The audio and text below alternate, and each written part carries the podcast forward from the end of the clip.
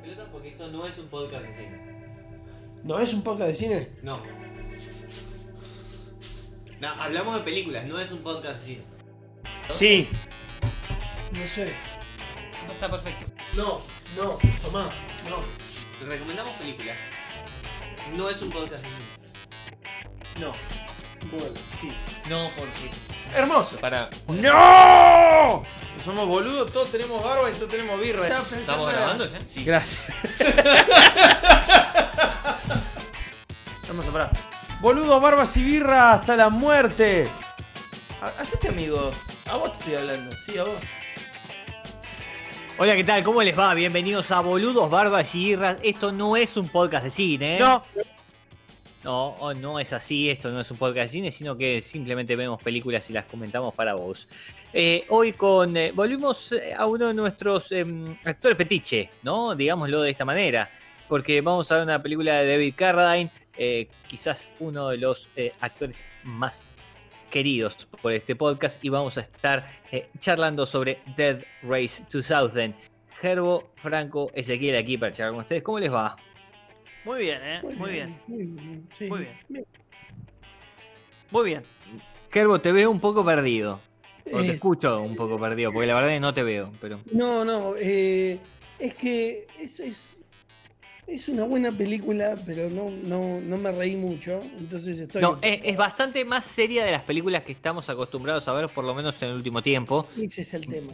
Vamos a decirlo así, es, es de Dead Race 2000, es una película del año 1975, y, y- y a diferencia de, lo- de las películas que habíamos estado eh, comentando en los últimos capítulos del podcast, vamos a ver una película bastante más en serio. Ridícula, sí, ridícula, eh, porque la forma que está de ser contada tiene mucho de todo esto, pero es una película con un contenido social y un discurso bastante fuerte de fondo, con lo cual nos va a traer una discusión completamente distinta.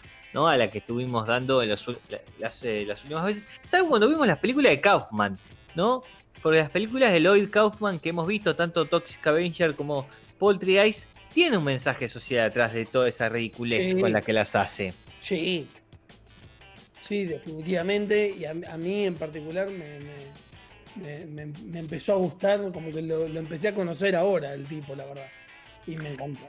Totalmente. Y, en este caso, eh, Dead Race eh, 2000 también tiene un mensaje social, sobre todo un mensaje político muy fuerte detrás.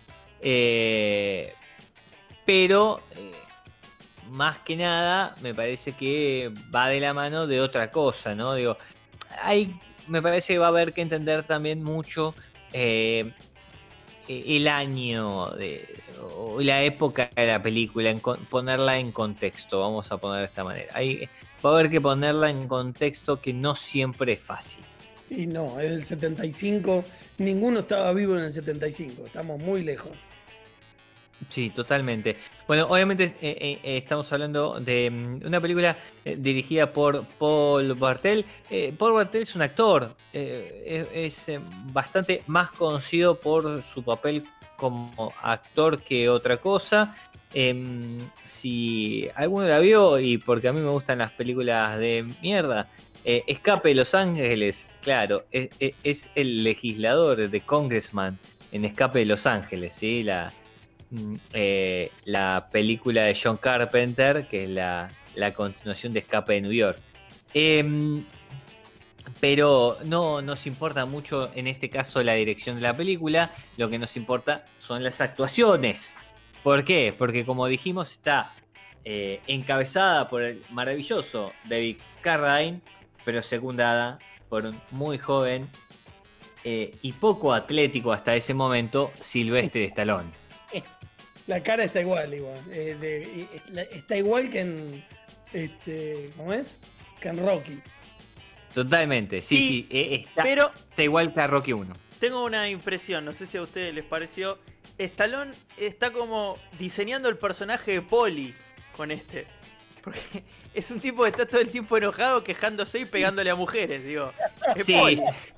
Bueno, eh, igualmente hace, hace de un... A ver, la mayor parte de los personajes son eh, estereotipos eh, y él hace un estereotipo de un eh, y- italoamericano Sí, sí, sí. sí. medio Es más, no sé eh, si mafioso. No sé si les pareció observación 2. No sé si les pareció. Es medio estilo lucha libre. Como están armados los personajes. Porque, o, o los autos locos. Digo, son como super canon todos los personajes. Bueno, Eh, y, y de hecho, el personaje de Rocky es italiano. Está vestido de mafioso. Tiene una tartamuda. Tiene dos tartamudas en el auto, pero digo, tiene una tartamuda eh, encima. Se baja del auto y los caga tiros a los fanáticos de, sí. de Frankenstein, que es su, su némesis. Y lo mejor de todo es que en un momento dicen que nació en Chicago. Es como todo. Es, es de Chicago. Es de Chicago. Y el otro actor que, bueno, está teniendo un revival eh, eh, muy importante ahora es Martin Cobb, que quizás, si no lo tenés, digamos, por el nombre y apellido, tenés que saber que es John Chris, ¿no? El, eh, eh, instructor de Cobra Kai Karate Dojo. Eh, entonces ahí lo vas a sacar rápidamente al mágico John Chris. Obviamente estamos hablando de Dead Race y comentemos primero que nada de qué va la película porque posiblemente haya mucha gente que no lo haya visto. Esto tiene que ver con un futuro distópico donde eh, Estados Unidos está presidido por una especie, por un presidente eh, totalitario eh, donde se mezcla un poquito ahí el tema de la Guerra Fría porque cambió la bandera. Esto es eh, algo de lo que nosotros hablábamos un poco. La bandera tiene un puño de hierro en la mano, como, eh, Sí, donde irían las como estrellas. símbolo, donde irían las estrellas y, y- y le sacaron el azul y queda solo el rojo y el blanco. ¿no? Y el rojo, en 1975, es el símbolo del comunismo, eh, con lo cual el totalitarismo del cual está haciendo o están hablando es en parte un totalitarismo comunista, porque es parte de la discusión que se está dando, y la quita de libertades que te da el capitalismo y las elecciones libres y todo esto que vamos a hablar después. Pero eh, mm, eh, este país totalitarista, este mundo totalitarista estadounidense del año 2000, ¿no? Son 25 años en el futuro, eh, hace para divertir al pueblo, para divertir al populacho, esta carrera a, mu- a muerte transversal a lo largo de todo el país que sale desde New York y termina en California, en Los Ángeles, que es una carrera violenta en la cual la gente gana puntos por pisar personas. Es básicamente un adelanto de lo que iba a ser el Grandes Autos, pero eh, eh, hecho para la pantalla grande. Eh, y eh, obviamente tenés que ganar la carrera. Y ahí tenés a nuestro personaje principal, que es Frankenstein, que es David Carradine, que es el ganador de las últimas tres carreras, ¿no? Que es tres veces Sí, campeón. sí. Eh, Es- Y eh, aparte es supuestamente inmortal porque todas las carreras tienen algún tipo de problema, pero el gobierno de los Estados Unidos lo reconstruye para que pueda seguir compitiendo y así empieza su presentación. Sale un médico del gobierno de Estados Unidos diciendo que reconstruyó a Frankenstein y se va a levantar para poder correr este año también. Eh, Lo loco de, de eso es que si ustedes observan bien, no sé si se dieron cuenta, por ahí Gerbo más que, que vos, porque él es más nerdo que. Gerbo, Gerbo es como. Sí, sí. Gerbo es el Gerbo es el programador. yo estoy para. Yo hablo con los dos y Ezequiel es eh, la persona con, con la formación más social. De, de los- de. Exactamente. Eh, el auto que tiene Frankenstein es muy parecido al auto principal del jueguito del Carmageddon. Que Sí. se puso de moda en los 90. ¿Por qué? Totalmente. Porque el Carmageddon originalmente iba a ser Death Race 2000, el juego. Claro. Cierro paréntesis. Ah, mira vos. Muy bueno. No, muy, muy, buen muy buen dato porque. Y, y acá podemos ab- abrir otro paréntesis para la gente que está escuchando. Por ahí, vos conocés Dead Race y decís, pero yo la vi y no está David Carradine. Eh, está Jason Statham. Esa es otra. Claro. No, y hay otra cosa más que es muy loco. Es muy loco que eh, si ustedes, no sé si, creo que la conocía yo, no sé si ustedes la conocían. Hay una película muy de culto, más de culto que esta, que se llama The Cannonball Run. eh, que está protagonizada por Bar Reynolds. Si no la no, vieron, pero ¿la Bart vieron? Reynolds. Bart Reynolds, todo mi respeto para Bart Bueno, Reynolds. la no referencia, la referencia está en todos lados de esa película. Eh, es como que fue súper popular. Lo loco es que esta película precede a Cannonball, que fue hecha y que está actuada por David Carradine, que no tiene nada que ver con Cannonball Run, que es la que pegó. Pero yo cuando la vi esta pensé, dije, ah, es un choreo a Cannonball Run. No, es anterior. Así que, evidentemente, lo único que precede a esto son los autos locos. Bueno, a, eso, a eso y, a eso quería ir. La, mm, la película se trata de una carrera a muerte en donde vos tenés que ir pisando gente para sumar puntos y el que gana la carrera gana. Y hay cinco autos que compiten y esos cinco autos realmente hacen referencia a los autos locos. Porque el estereotipo de los autos es imposible que hagan a referencia a otra nada. Porque nosotros ya comentamos dos. Primero tenés a Frankenstein, el protagonista de la película, David Carradine. El piloto que no muere y que toda la- compite todas las carreras en pos del gobierno de los Estados Unidos. Después tenés a eh, Joe, ¿no? Eh, el, el amigo Silvestre Stallone, Joe Machine Gun.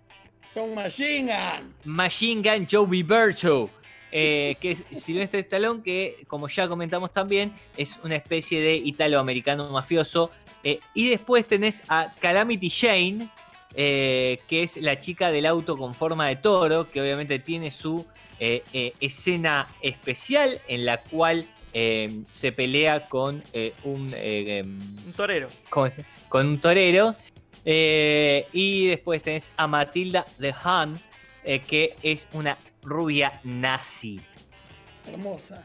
Exactamente. Y el último, John Chris, que ya lo habíamos comentado, en realidad Martin Cobb se llama, ¿no? Pero que es Nero the Hero, que es una especie de héroe griego, eh, o una cosa así, que es el primero en morir, y está bien que así sea, porque es un personaje de mierda. Hay un momento súper libertario en la película, que es cuando entrevistan a la chica que representa el nazismo y dice que Sí. obviamente la carrera la va a ganar la Master Race y dice Obvio. la mujer. O sea, es, la, es, la, es el primer indicio de la teoría del feminazi. Podemos decir. Sí, Porque fue No, muy no. bizarro. Muy bizarro es la combinación. Es como, es como eh, que- sí, sí, feminismo al mismo tiempo que, eh, que un nazismo duro y derecho, lo cual es particular. Bueno, decir que poner a dos conductoras femeninas en una carrera de autos es recontra progresista esta, eh, esta película. Ya de piso. Es, es De piso, bizarro. ¿eh? Para mí es muy bizarro Por- porque, por un lado, es como que precede, o sea, te dice, bueno, el futuro viene por acá, pero por otro lado te lo enfocas medio con miedo. Es como, el futuro es femenino y me da miedo. Es la película. No, no, sí. sí, es un poco. No, pero aparte tenés un poco de todo, porque así como tenés dos conductores y dos personajes eh, eh, protagonistas femeninos fuertes, como son la, la nazi y Calamity Jane, eh, eh, manejando dos autos y peleando la carrera, también tenés a Silvestre Stallone, a Machine Gun Show, que es un misógino hijo de puta que golpea a su, condu- a su co-conductora todo el viaje, ¿no? Bueno, Digamos, es entonces. italiano. ¿Qué querés? Y es- claro, es que es italiano, eso es súper interesante. Como es italiano, golpea a la mujer. Es, es otro estereotipo más, ¿viste? Es italiano, golpea a la mujer, ¿me entendés? Eh, eh, eso no va de la mano. italianos hacen eso. Sí, Eh, Supuestamente sí. está Ahora, enojado, película- es mafioso. Sí, la, la película eh, en el medio tiene una side story, porque la película no se trata de la carrera, ¿no? Digamos, se- seamos sinceros y seamos buenos con la película, no quiero ser malo, seamos buenos con la película porque dijimos que tenía un mensaje, y la película no se trata de esta carrera en este mundo distópico, en realidad se trata de un grupo de rebeldes que intentan destruir la carrera y matar a Frankenstein, que es el héroe americano de American Hero. Eh, ¿Por qué? Porque quieren terminar con el gobierno de The President. Y acá empezamos con una discusión sumamente más profunda, que me parece que es lo más valioso de la película, porque la verdad es que la, la película es toda una discusión sobre los gobiernos totalitarios y cómo Estados Unidos también se podría convertir en un gobierno totalitario, eh, a pesar de sostener supuestamente una pseudo-democracia con este presidente que tienen. Y la utilización de los medios de comunicación para todo esto y cómo los medios de comunicación sostienen el poder. Acá sí hay todo un discurso muchísimo más profundo para, para tratar, eh, que intentan mostrarlo los rebeldes a través de eh, estos atentados. Esto sí igual me causa un poco de gracia, es muy 70. Vos so- sos, eh, un- te pones un gobierno y lo que haces es un atentado, ¿no? Digo, esto es muy 70, es una forma muy 70 de ver la vida. Eh, Bueno, pero pará, eh, más allá de la factura técnica que tienen las películas de esta época, eh, sí. todas las películas que vimos, tanto en el podcast como las que vimos por ahí en el medio de que estábamos haciendo esto, eh, las películas de esta época siempre terminan siendo muy, muy interesantes, la, la narrativa de fondo. Digo, yo me pongo a pensar, Blácula, Es que la época, de, eh, la por época eso, es mucho más eh, interesante. Westworld, eh, a ver, eh, quiero, quiero ponerlo de, de esta manera. Network. Network es un Network. A mí me parece que eh, eh, la caída del muro de Berlín, eh, y, y es muy profundo lo que voy a decir, parece que nos estamos yendo a la mierda, pero la caída del muro de Berlín eh, terminó con la, la posibilidad del pensamiento crítico. Eh, en el momento en el que el capitalismo ganó, se terminó el pensamiento crítico. Y con ese, con ese fin de pensamiento crítico perdemos estas películas. Y son muy pocas las películas que tenés hoy con este tipo de eh, instancia. Eh, Hollywood no las va a hacer. Eh, y me parece que acá es donde vos perdés también una gran capacidad de análisis porque vas a encontrarte con un montón de películas de mierda que no te aportan nada a la discusión de la realidad. Por eso valoramos y quiero volver a valorar las películas de Lloyd Kaufman. Eh, parecen que son ridículas, parecen que son medias boludas y en realidad tienen un mensaje muy pero muy profundo de fondo eh, y muy valorable. Tiene un par de opiniones medio border igual. De algunas. Hay un par de opiniones que están. Igual están por época, porque digo, eh, Paul Sí, pero que fue. cuando hablamos, no, estaba pero cuando ahí. hablamos de Toxic Avenger, eh, es su mensaje proambiental fue, es muy fuerte. Y me parece súper valioso, sobre todo en la época, porque al día de hoy todavía sigue. Y su, su mensaje anti-fitness también. Eh, eh, Sí, te diría, es más actual, es más actual esa que Poltergeist. sí, Poltergeist Poltergeist me como parece. que está medio. quedó medio, medio cancelado algunas cosas que tiene. Eh, ¿Sabes qué le pasó? Envejeció él. Y con el envejecimiento también viene eh, eh, eh, eh, la parte de, de donde vos te, te, te asentás y te, digamos, te, te, a ver, eh, no me salía esa palabra, te achanchas un poquito. Eh, en ese marco, parece muy, muy profundo lo que estamos diciendo, pero en realidad es parte de un contexto para entender algunas cosas. Dead Race 2000, una película del año 75, muy bien catalogada por IMDb, 6.2 tiene. Eh, es una película con un mensaje social sumamente profundo, porque no solo critica algunas cosas, sino también te- tiene un mensaje eh, en contra eh, o en favor de ciertas libertades y, demás, eh, muy, pero muy interesante. Obviamente, insisto con esto, hay que entenderlo en el medio del contexto de la Guerra Fría. No existe esta película por fuera de eso.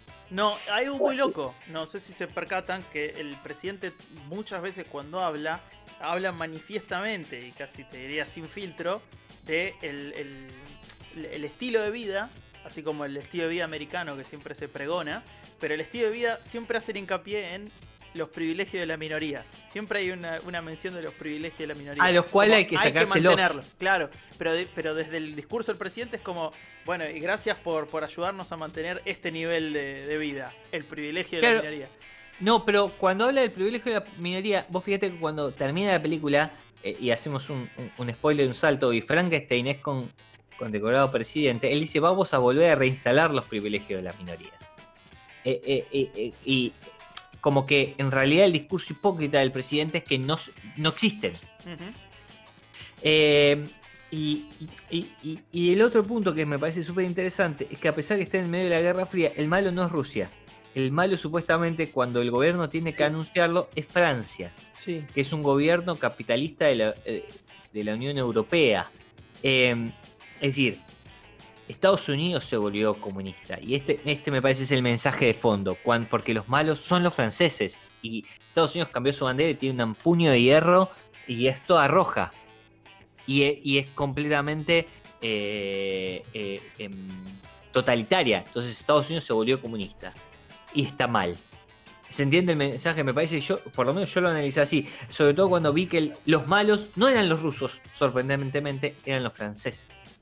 Eh, pero calculo que lo loco es que igual los rusos también tienen una revolución en la espalda, pero capaz que el, el espíritu francés va por ese lado, entonces dijeron, bueno, aparte que Estados Unidos tiene historia con Francia, como el, el, el Todo el mundo tiene enemigo historia con ortiva- Francia. No, está bien, pero digo, pero el francés siempre está desde arriba mirando a los demás y criticando, y a los yanquis Pa- tampoco para no les para gusta. mí, se, eh, no, no, también, pero para mí esa pelea sería más con los ingleses, más que con los yankees. Es más, yo creo que culturalmente los, los franceses no, no- ni, los tienen en cuenta, los norteamericanos en ese sentido. Eh, no sé, a mí me pareció súper interesante porque por lo menos te permite ab- abrir la discusión de la película. Eh, y, y la película tiene un, plot twist eh, a, a la hora de contarla, que es que cuando vos pensás que la revolución está haciendo todo lo posible para para matar al presidente, ¡puf! Te estalla la cabeza porque Frankenstein dice, es el plan de toda mi vida, yo voy a acabar con él y vamos a volver a instalar la libertad en los Estados Unidos. Vamos, vamos a Viva América. The Real American Hero.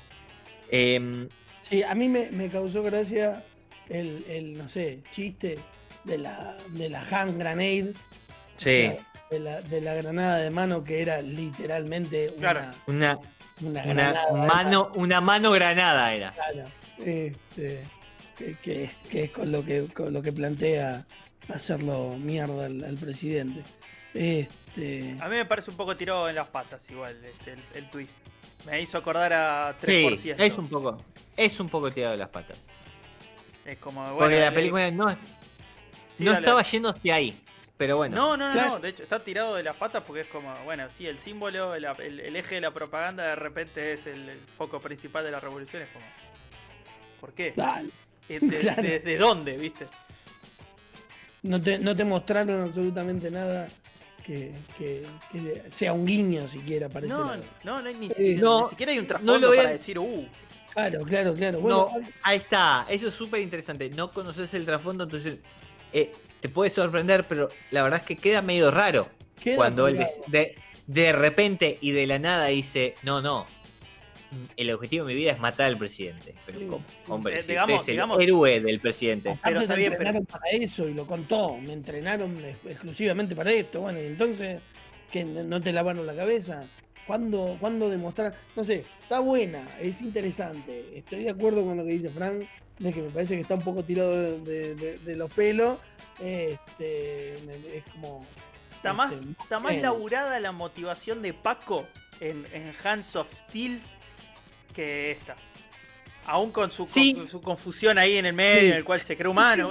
Eh, eh, eh, no te lo, el problema es que no nos lo cuentan, no nos cuentan nada acerca de las Claro. motivaciones de Frankenstein para darse vuel- dar vuelta a la tortilla de la historia. Claro, claro, Solamente es, exactamente, solamente es, pasa eso, solamente se, da vuelta.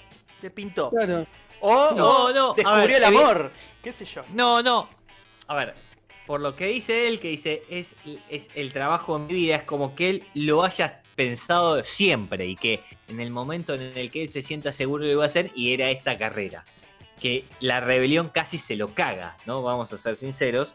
eh, porque eh, la rebelión, sin saber todo esto, eh, está intentando también matar al presidente y matar a Frankenstein como símbolo del presidente.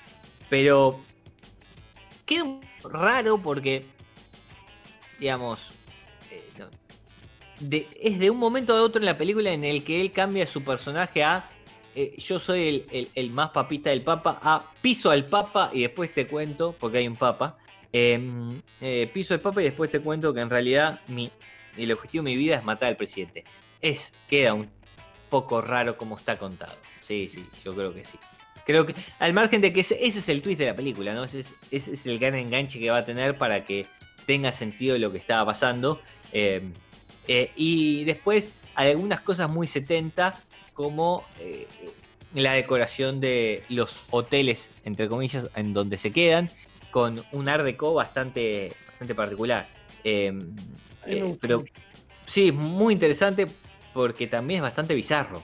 Sí. Eh, y es, es bastante es bizarro. la mirada del 75 hacia el 2000. Así que es inevitable. Es una mirada, exactamente, es la, es la mirada del 75 de mí, con- completamente de acuerdo. Y, y el otro tema súper interesante que no quiero dejar pasar eh, es la utilización de la tele para contar la película. Sí, sí. Eh, Eh, eh, me parece lo mejor, lo mejor de la película, como Es- los medios cuentan la carrera. es un minuto Que vos ves lo que está pasando. es Claro, un minuto a minuto muy reality show, muy, muy anticipado. Y de hecho, hay otra cosa muy loca. Es muy pesimista la época. Al punto de que ellos mencionan que se fue todo el carajo en el 79. Es el 75 el estreno de la película. es como que los tipos ya estaban preparados para que todo saliera mal. Totalmente, porque cuando te muestran que en el 2000 esto está pasando y está la carrera del 2000, ellos te cuentan que el presidente asume cuando se va toda la mierda en el 79. Eso también habla un poco de la situación económica de los Estados Unidos en el 75 y que la, el miedo a caer en una nueva crisis que te lleva al comunismo. Volvemos a lo mismo. ¿Me entendés? Y, y ahí la utilización de los medios, la utilización burda aparte, ¿no? Como por ejemplo, el tipo contando, che, eh, la alemana, ¿sí? Que se llamaba Matilda, Matilda cayó por un barranco e inmediatamente entra un tipo en medio de cámara, le da un papel y le dice, ah, no, no, corrección, sumó un montón de puntos, pero está fuera de la carrera. What the fuck? Bueno, sí, es el manejo, el manejo mediático que Bueno. vemos hoy en día. También, también está la parte del cura, que justamente lo, decía, lo decías vos antes. Eh, se, se atropella a una imagen religiosa, hay un momento de duda en el cual, no, pero ¿cómo se va a hacer esto? Y de repente pasa un papelito y Sí. automáticamente, no, no, acaba de sumar una bocha de puntos. Se Claro. puede. Y de repente fue como, bueno, válido. cambiamos las reglas. Sí, Sí, sí. Eh, la verdad que en, en eso, en, en el manejo de cómo la televisión o los medios influyen en la opinión de la gente y tratan de manipularla, me pareció muy buena la película. Eh, eh, es más, para, pa- pa- para acá un licenciado en comunicación social, creo que estaría bien en verla en la, en, eh, eh, Sí. en la carrera. Te digo que es muy, muy interesante cómo utilizan la televisión para tratar de contar la historia que no está pasando, ¿no? Eh, y y- en, el análisis general me pareció muy bueno. Em, sí quiero decir que hay un tema más que no me quiero olvidar. Así como destacamos, eh, y quiero decirlo esto fuertemente, el hecho de que eh, haya dos protagonistas femeninas manejando uno de los dos de los cinco autos que, participan de la carrera, con aparte personalidades fuertes, porque una era la líder del nazismo eh, y la otra era Calamity que termina tercera en la carrera, detrás de los dos protagonistas que son mm, David Carradine y Sylvester Stallone. Eh, también es cierto que Calamity la matan haciendo el chiste más machista de toda la película, que es una mina haciendo marcha atrás. Eh, Sí, haciendo, claro. una, haciendo una maniobra tres veces. Una- por ser cuidada, por sí. ser cuidada manejando, ¿entendés? Y poner marcha atrás para salir bien, la mina pisa una mina y explota la mierda. Entonces, es como súper machista el chiste, porque pusiste dos minas a manejar, pero a una la matás porque hace marcha atrás y maneja bien. A mí lo que me preocupa es que sea una realidad asumida de ellos y ni lo hayan interpretado como un chiste. Como, No, no es "Che, un ¿cómo, chiste". hacemos, ¿cómo hacemos para que se muera? Y hacer una cosa de la naturalidad. ¿Cuál es la naturalidad en 1975? Y que una mujer maneje Es mal. que-. Para mí, pa- pa- no es que maneja mal, maneja bien. Ese es el punto, ese es el chiste. Es más, vos fijate que la mina para justo antes de la mina, eh, de, de la mina de tierra que estaba eh, expuesta. La eh, como que dice, uy, zafé, bueno, me voy. Hago marcha atrás para dar la vuelta y salir, y ahí pisa la mina. Es como un chiste implícito, o en realidad no están pensando en mostrarte que la mina muere por la marcha atrás, sino que era como, bueno, nada, tuvo una persecución y va a morirse. Pero en realidad queda como la mina hizo marcha atrás y se murió. Entonces, es un chiste muy machista pensando que las minas manejan mal. ¿Me entendés? O el supuesto de que las minas manejan mal, que en realidad manejan bien, que no manejan como manejan los hombres, que es como el orto. Pero bueno, no importa. Eh, Yo lo único que quiero agregar, que no tiene nada que ver con todo esto, es que siguiendo un poco lo que comentabas vos al principio, eh, esta película eh, Death Race este, 2000 o Carrera Mortal 2000 sí, es de 1975. En 2008 salió Carrera Mortal, o sea Death Race, con Statham. Sí, que va a ser carrera Mortal 3000. Supuestamente una continuación, finalmente no, no, no Es pasó. otra cosa. Después tenés Carrera Mortal 2 del 2010, que Sí. explora los orígenes del primer Frankenstein. Después tenés Carrera Mortal 3, Inferno, del 2013, Sí, que, que también sigue con Frankenstein. Después tenés Carrera Mortal 2050 del 2017, que tiene un 3.7 en IMDb. Sí, es, Sí, por el casting es el más jodido. Calculo que la más jodida de ver. ya se fue a la mierda. Y por último está Death Race Beyond Anarchy, más allá de la anarquía del 2018. Que supuestamente esa es la 4, con lo cual Death Ray 2050 o no la cuentan o tiene algún problema ahí en, en Claro. la línea. Yo Sí, no, sí. no sé cuál se supone que, que- que tiene que estar siguiendo el. No, Death Race 2050, mira, ahí, ahí lo vamos a, Ahí la resumimos.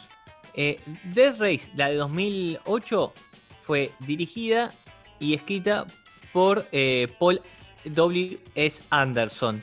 Eh, y eh, Paul Anderson escribió Dead Race 2, Dead Race Inferno y Dead Race Beyond Anarchy. ¿Cuál no escribió?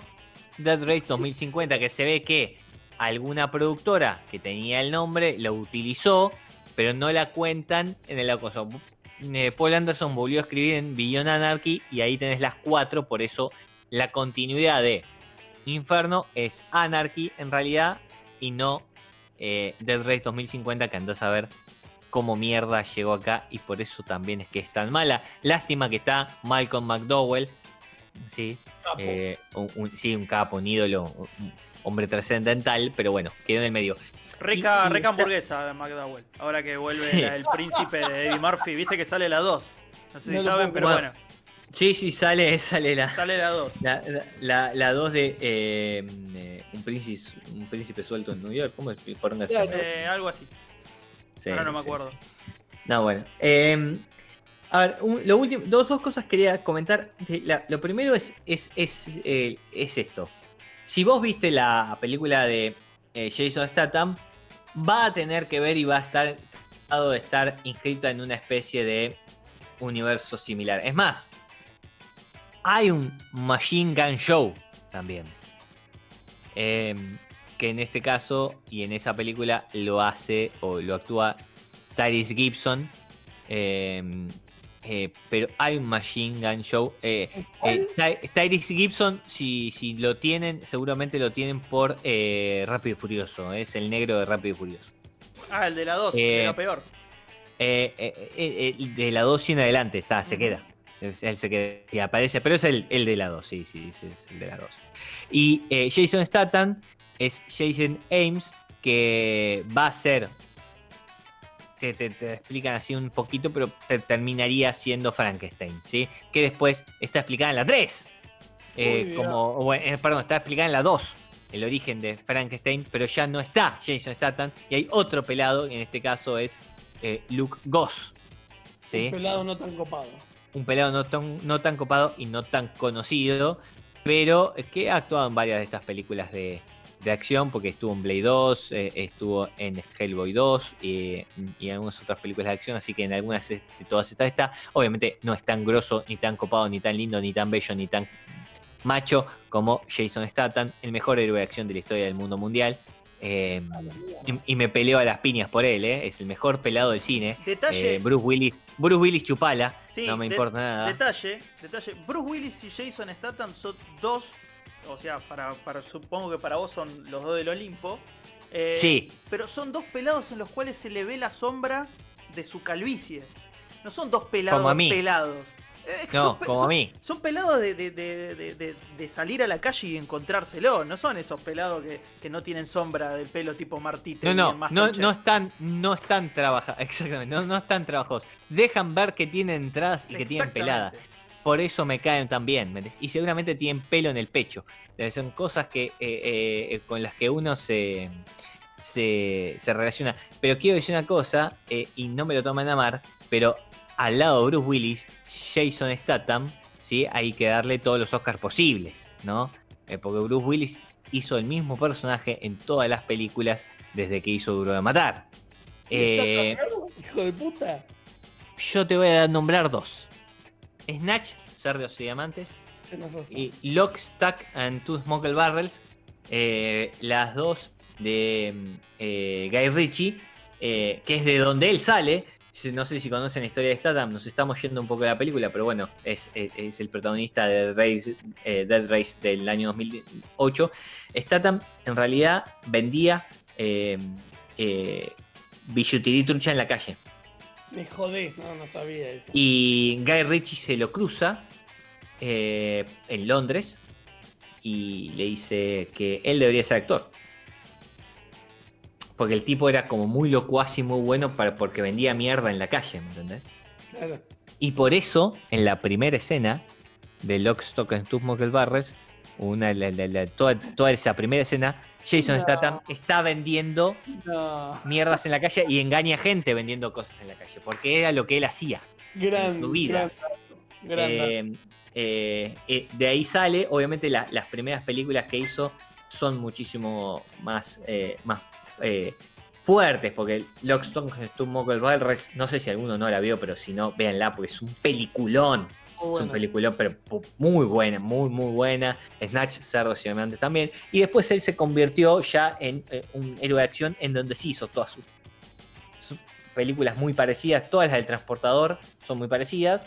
Eh, pero bueno, no sé si alguno vio Revolver, también es de Guy Ritchie. Tam- Él tiene pelo. Eh, Jason Statham, con lo cual no es muy parecida y es muy buena. Crank. Crank es genial. Ya, Ah, el para, mí me parece, para mí me parece Absurdo. pedorrísima, pero bueno, sí. no, no. El concepto de la película, ¿entendés? Que el, al chabón lo meten con un veneno y, so- y, y que el veneno le para las- eh, los latidos del corazón. Y la única forma de poder mantenerse vivo es merqueándose.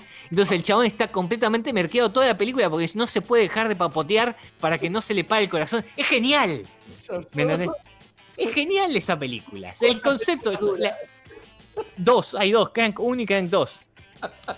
De- La 2 no la vi, pero la 1 termina con el chabón tirándose un avión. No, no, es, es genial. Y- y- pero después, a ver, eh, el transportador es exactamente igual a The Mechanic y a, un, a Killer Elite, a Blitz, a, eh, a Parker, a, a todas las películas de, de acción que hizo después, ¿no?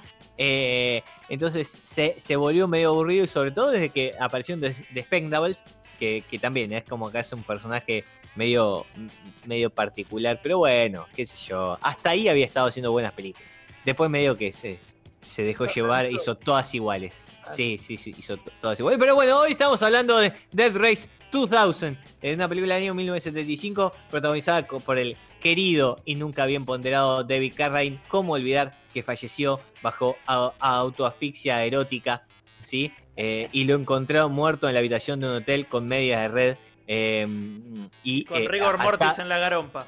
Rigor mortis en la brompa y at- eh, autoasfixiado, ¿entendés? Atado eh, a su cuello algo, así falleció eh, este héroe del cine que es Kung Fu, ¿no? Si alguno no sabe quién es David Carradine, es Kung Fu o Bill de Kill Bill, ¿no? Sus, sus- Claro. sus dos cosas más conocidas. ¿Quién es David Carradine? Kung Fu. Todo el mundo sabe quién es Kung Fu. Y si no sabes quién es Kung Fu, bueno, bueno es eh, Bill de Kill Bill y de las películas de Tarantino y ahí lo vas a encontrar.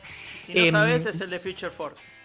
Y si no, es el de Feature Force, capítulo 5 de Boludo Barro Sierra. Esto no es un podcast de cine. Capítulo 5, Feature Force. Ahí está. Es el policía que se mete una mano de metal.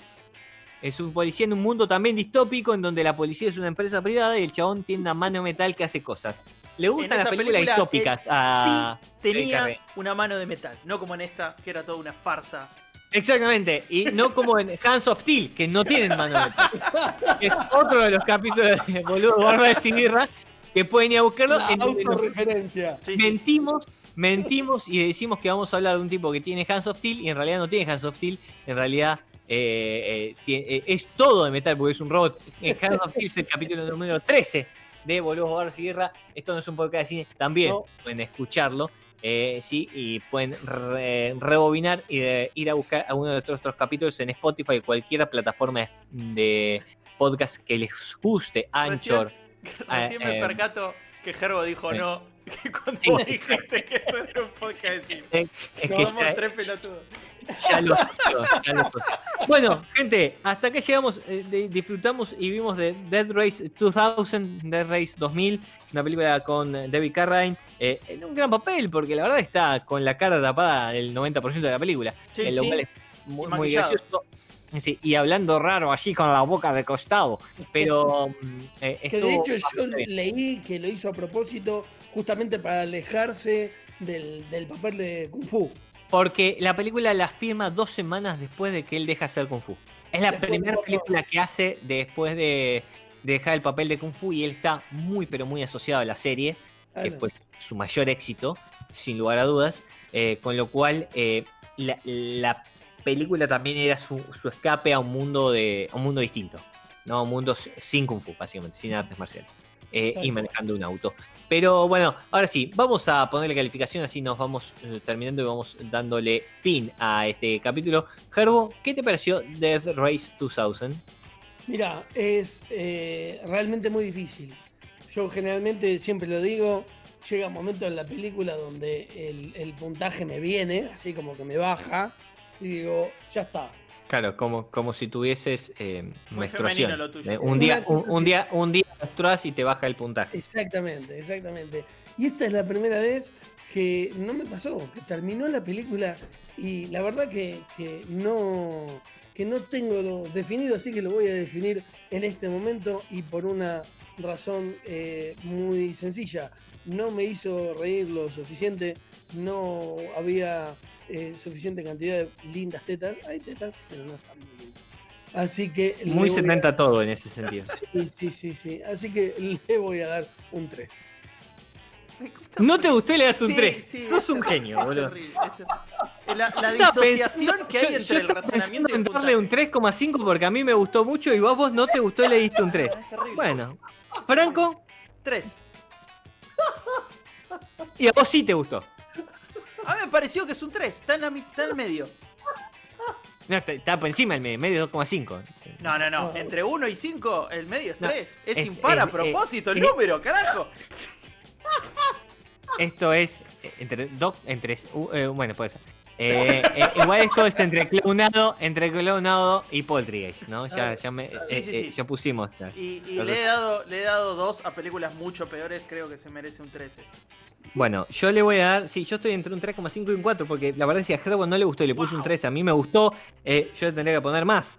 Pero, claro, pero voy a quedarme en 3,5 también porque sigue siendo el mejor puntaje de los tres que hablamos. A, a mí me gustan estas películas, yo no, no puedo, me, gusta eh, el, el mensaje de fondo y me gusta, eh, me gustó, la pasé muy bien con la sobre todo con todas las escenas que tenían que ver con la televisión contando la carrera. Eh, eh, eh, eh, es muy de nicho, pero es, es lo que yo hago. A mí me causó muchísima gracia el periodismo, siendo tran, eh, eh, eh, ¿cómo decirlo? Chupapija, le voy a decir No, de esta manera está- está bien, bien. clara, Está Eh, bien, porque muchos, con el muchos presidente tomaron de ahí. y Muchos tomaron Sí, de ahí, sí. de hecho hay un jueguito de los 90 eh, que se llama Mega Race que está muy inspirado en esto y tiene, y tiene esas mismas eh, interrupciones.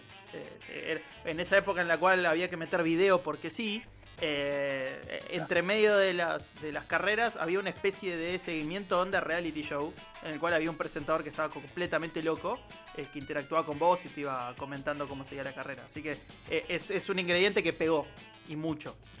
Sí, sí, y me, parece de lo más valorable de la película, eh, obviamente con la actuación de David Carradine, que es nuestro amor perdido, de, el amor de este podcast, ¿no? Te amamos. Carradine, eh, eh, amamos, el actor total, ficción. el actor total, Eh, ¿entendés? Tiene esas 1800 millones de películas que hizo, 134 créditos en, en televisión, 84 en televisión. Me la acogoto por vos. En, No. Sí. en- en Alianza.